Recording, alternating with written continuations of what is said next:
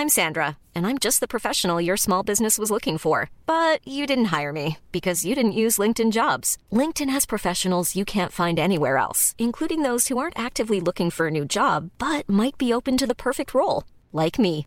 In a given month, over 70% of LinkedIn users don't visit other leading job sites. So if you're not looking on LinkedIn, you'll miss out on great candidates like Sandra. Start hiring professionals like a professional. Post your free job on linkedin.com/people today.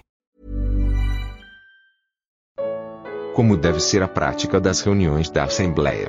Sexta parte. Comentários de Mari Persona. Então, também entender as distinções. Eu vou, por exemplo, eu vou começar a fazer uma ação de graças na ceia do Senhor e começo assim: Senhor, meu Pai, eu te agradeço, Jesus, porque tu entregaste o teu filho na cruz. Aí eu fiz uma salada, eu misturei tudo. Então nós temos que saber que nós, quando nos dirigimos ao Pai, é ao Pai. Quando nós nos dirigimos ao Senhor, é o Senhor Jesus. Eu não posso falar assim, ó oh, Pai, quando tu morresse naquela cruz, etc. e tal. Né? Uh, não, não pode. Uh, saber muito bem com quem nós estamos falando, porque senão vira confusão, né? A gente vai começar e tem, tem hinos evangélicos que faz uma confusão. Começa com o pai, de repente está adorando o Espírito, de repente é o filho, de repente volta para o pai, chama, chama Jesus, ó, ó Deus Jesus, ó, claro que ele é Deus, mas a ordem bíblica é: para nós há um só Deus, o Pai, o Pai de nosso Senhor Jesus Cristo, e um só Senhor, que é Jesus, nosso Senhor. Uh, então, esse é um ponto. Outro ponto é que certas práticas nós encontramos no mundo religioso não tem lugar nenhum na Assembleia. Por exemplo, como eu falei, nós cantamos em uníssono, a uma voz, tem um versículo que fala isso, a uma voz nós louvamos o Senhor, mas todos, todos corporativamente, não é? Embora muitos irmãos, a gente às vezes fica triste de olhar e nem mexe a boca. Não sei se estão cantando em pensamento, né? Mas até fiquei, hoje eu vi um vídeo de uma escolinha dominical das crianças no, no, no, no, acho que é no Peru ou é no Chile, não lembro agora. Mas que alegria que as crianças cantando assim com uma força, com um gosto, com um sorriso nos lábios. É assim que a gente devia ser, devia cantar, né? Alegres. Cantar mesmo, para valer, né? Porque nós estamos cantando para o Senhor. Mas não vai ter ninguém que vai cantar para os irmãos. É isso que eu queria chegar. Não tem essa de Irmãos, agora nós vamos ouvir a irmãzinha Mariazinha. Ela vai apresentar um número musical para o enlevo espiritual dos irmãos. Aí, ela, aí sobe lá no palco uma mulher, canta, mostra o seu talento todo e o público aplaude no final. Isso é show de auditório, isso não tem lugar na Assembleia reunida ao nome do Senhor. Quer cantar em casa? Canta em casa. Quer cantar no banheiro? Canta no banheiro. Quer cantar com os irmãos? Hoje até me perguntaram isso, eu escrevi até um artigo. Quem procurar lá no Respondi, tem um artigo lá sobre o louvor das irmãs. Se as irmãs poderiam louvar nas reuniões. Elas podem, claro, porque uma coisa é falar, que é vedado às mulheres. Outra coisa é cantar. Cantar e falar são verbos diferentes. Quando nós falamos, nós estamos cantando, né? Quando nós cantamos, nós não estamos falando, embora a gente fale coisas, mas como todos cantam de um mesmo de um mesmo texto, então as mulheres não estão ensinando nada de diferente, não estão passando nada que possa ser errado ali na hora que estão cantando. Mas estaria errado sim fazer disso um programa de auditório. E agora, quando a gente vai na casa de um irmão, ah, vamos, vamos cantar, vamos ler a Bíblia, não sei o quê. Ah, a irmã aqui sabe tocar um piano. Ah, toca aí, mostra como é que você faz, como é que você toca o piano. Maravilha, tranquilo, não tem problema nenhum. Ela tem talento para música ela toca o piano, nós escutamos. Ah, muito bem, que bacana, né? Você toca piano. Porque uma toca piano, a outra sabe pintar, um outro irmão toca violão, o outro sabe declamar um poema, qualquer coisa. Isso são talentos. Talentos, né? Essa semana um perguntou se era errado ele gostar das músicas do Queen, né? Que é o, a banda Queen, lá do.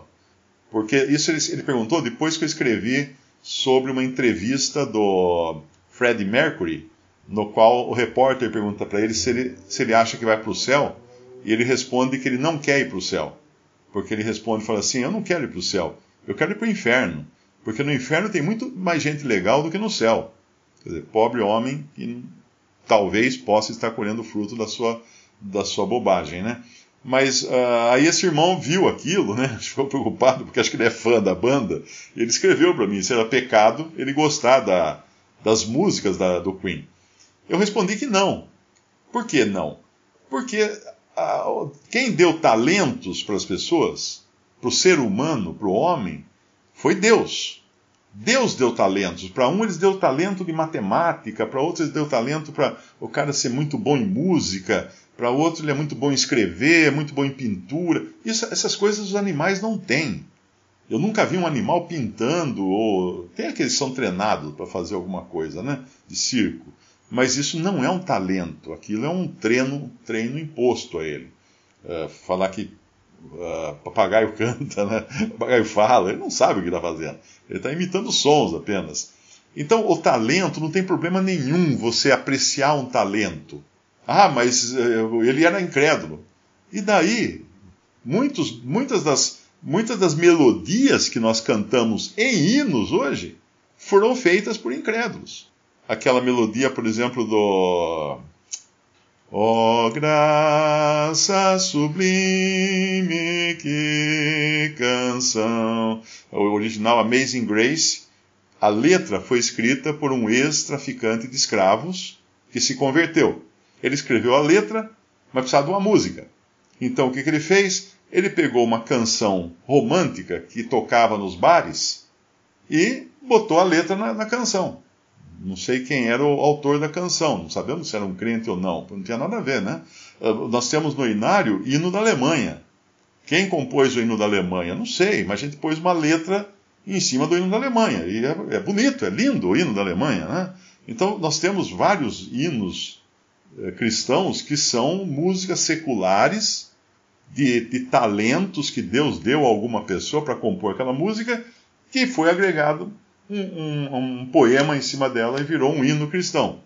Então não tem nada de errado uma pessoa gostar de uma arte, gostar de uma, de uma música, ou mesmo do talento de um cantor para produzir aquela música. O problema é quando entra a letra na questão, né? Porque muitas letras de músicas profanas ou músicas não cristãs têm coisas também que não servem. E o problema maior é você ficar fã da banda, porque aí já, aí já é idolatria, né? Você fala que, ah, não, essa banda eu não vivo sem ela, eu passo o dia escutando essa banda. Bom, aí você está com problema.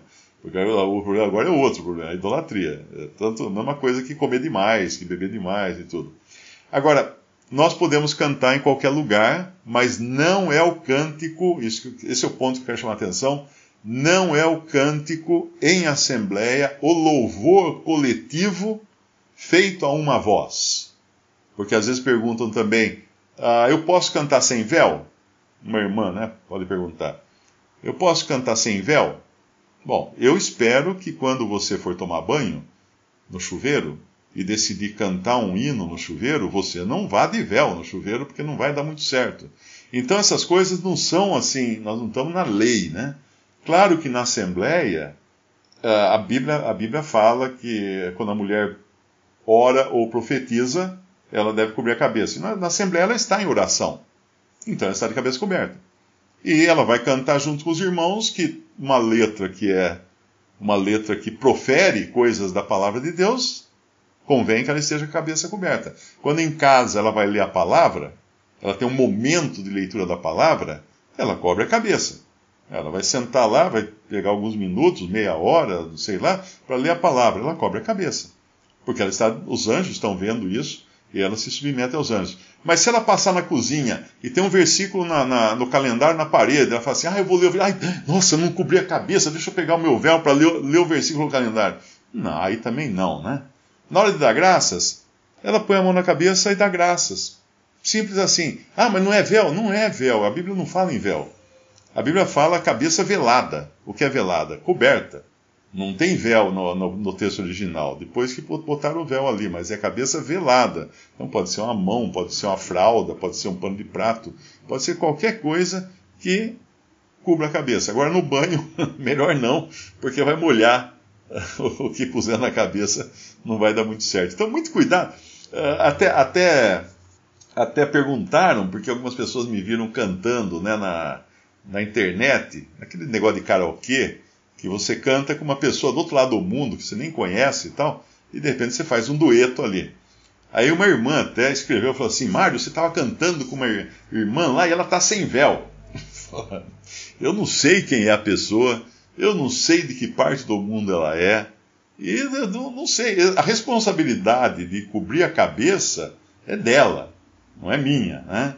Porque, até eu perguntei para essa irmã, se entrar uma visitante na reunião onde você congrega aí na sua cidade, e vocês começarem a cantar, e você reparar que aquela visitante está com o inário na mão, cantando também, mas não, não cobriu a cabeça, o que você vai fazer? Os irmãos vão todos parar de cantar? Porque tem uma lá que não está cantando véu. Eles deveriam parar de, de cantar ou ir obrigá-la a cobrir a cabeça? Não.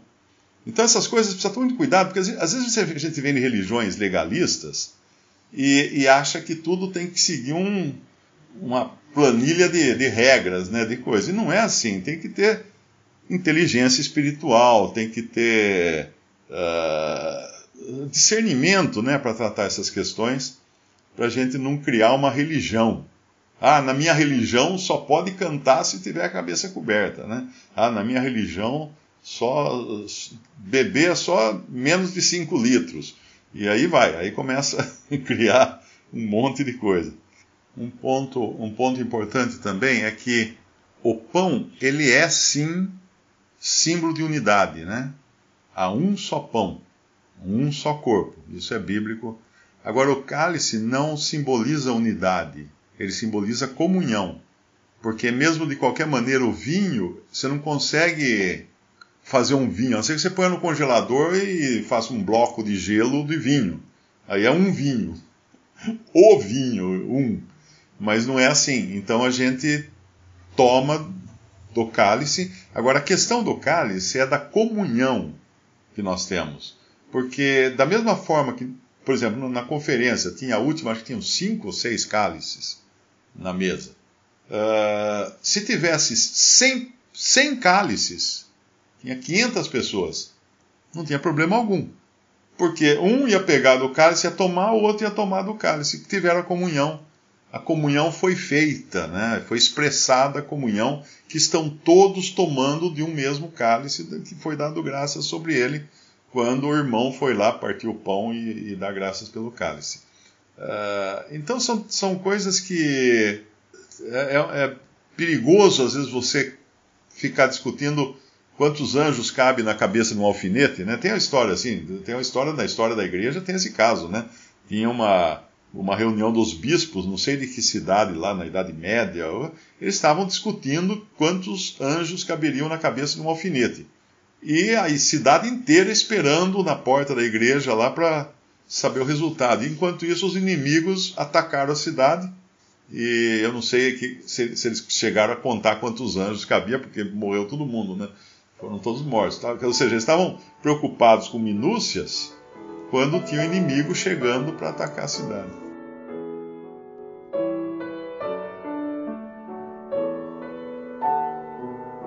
Visite respondi.com.br. Visite também 3minutos.net.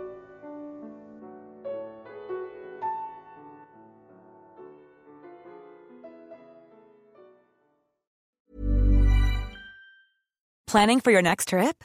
Elevate your travel style with Quince. Quince has all the jet setting essentials you'll want for your next getaway, like European linen premium luggage options, buttery soft Italian leather bags, and so much more. And is all priced at 50 to 80% less than similar brands. Plus, Quince only works with factories that use safe and ethical manufacturing practices. Pack your bags with high-quality essentials you'll be wearing for vacations to come with Quince. Go to quince.com slash pack for free shipping and 365-day returns.